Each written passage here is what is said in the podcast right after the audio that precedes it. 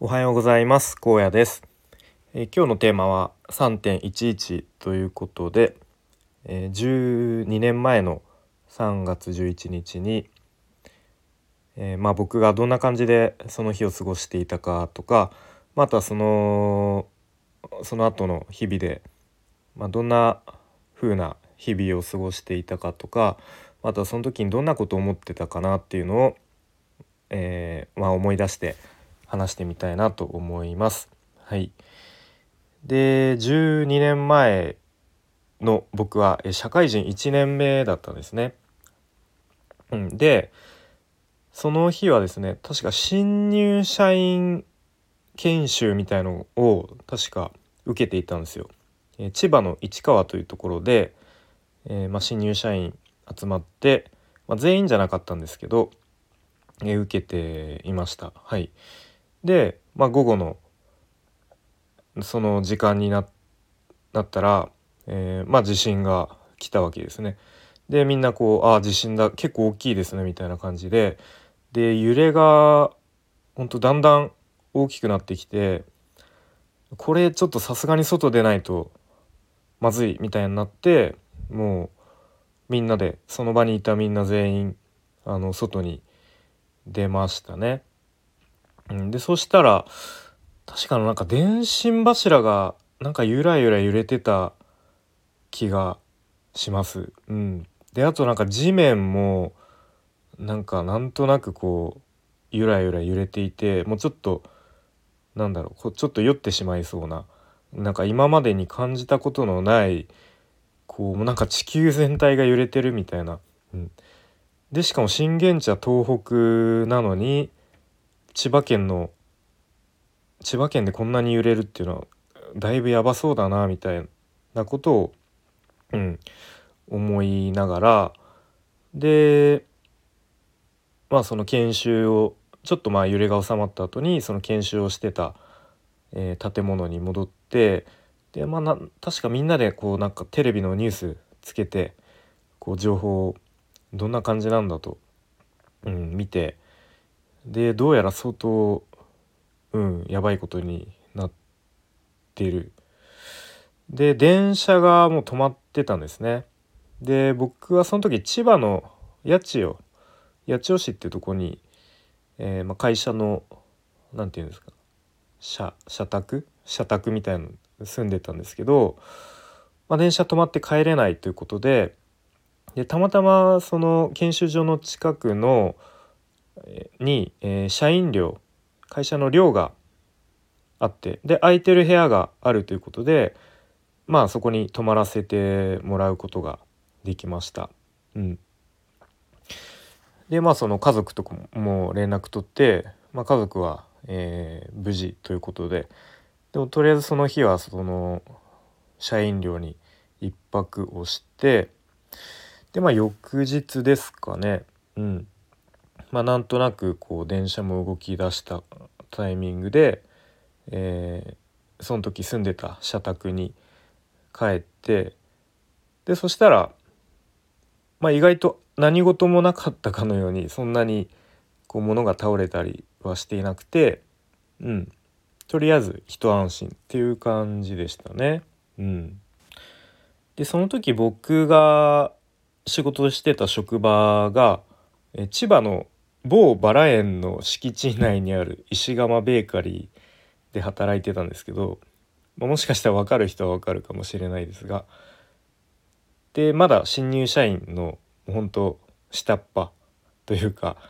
えー、という感じだったのでもうただただなんか目の前の仕事を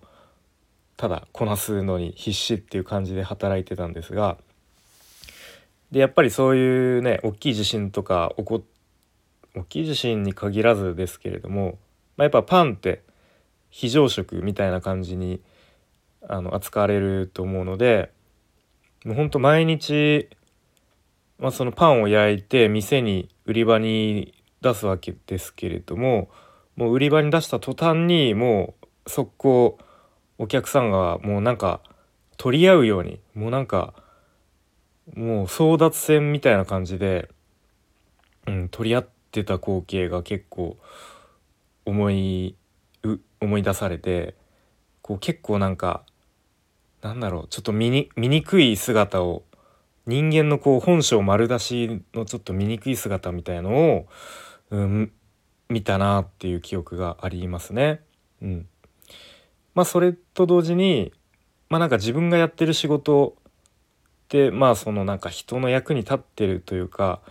まあ、ちょっとその仕事になんだろうな、まあ、意義を見いだせたというか、うん、なんかそんなことを思ってたような記憶が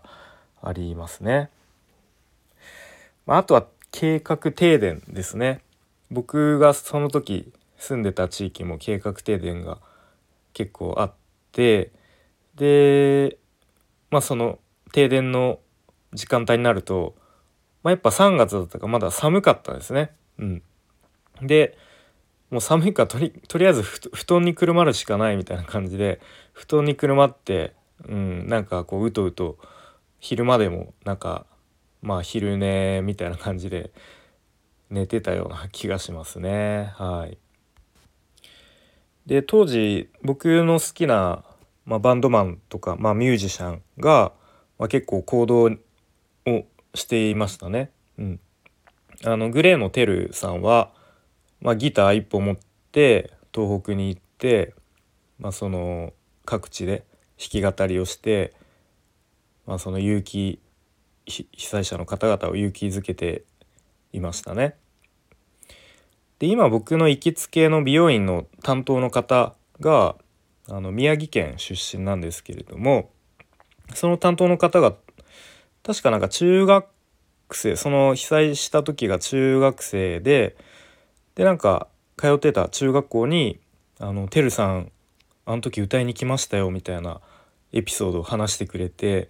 あやっぱり本当だったんだみたいなことを、うんえー、思ったりしましたね。あとは僕の好きなバンドのブラフマンのボーカルの敏郎はその、まあ、自分たちの事務所があるんですね東京に。うん、そこにこう支援物資を集めて、まあ、もちろん事前に現地でこう何が足りなくて何が必要なのかっていうのをこう聞いた上で支援物資を集めてもう自分たちでそれをまあなんかハイエースみたいなこうに乗っけて自分たちで運んでたりとか、まあ、あとはギター持って弾きが弾き語りをしていて、うん、そのやっぱり結構そういう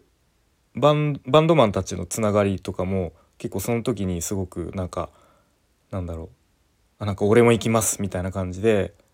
結構その界隈はなんか結束していたようなイメージがありますね。うんでそのブラフマン敏郎っていうのがその震災以前はライブでほぼ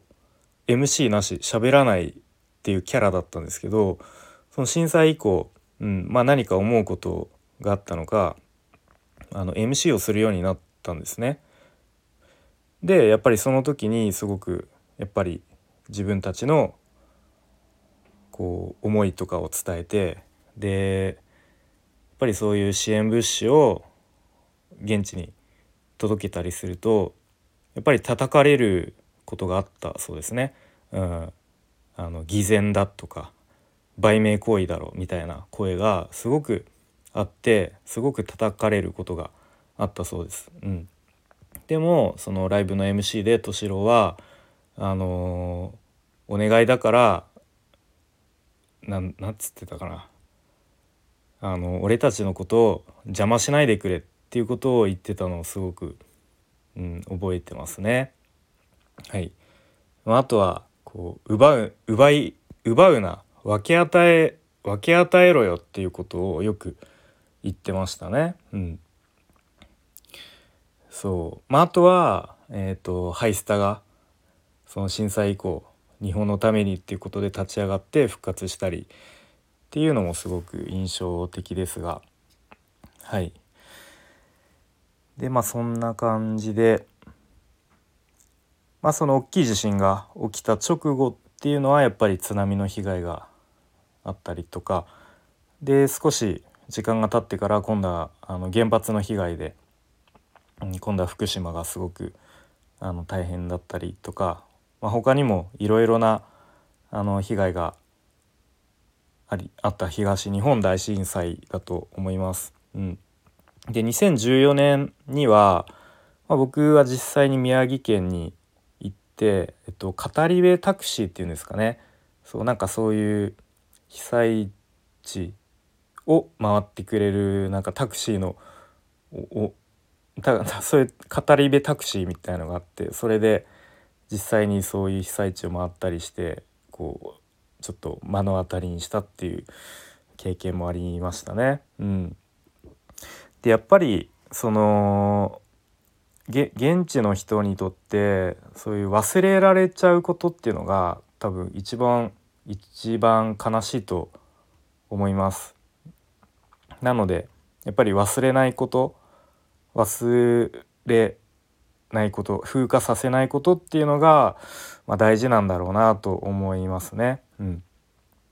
まあ、さすがに毎日毎日その東北のことをその3.11のことを毎日思うっていうのはちょっと難しいと思うんですが、まあ、やっぱり1年に一度でもこの日に、え、東北を思うっていう日があってもいいんじゃないかなと思います。はい、ということで今日は、えー、3.11というテーマで話してきました。えー、僕も改めて今日一日元気で生きていられることを、えー、ありがたく感謝して一日大事に大切に生きていきたいと思います。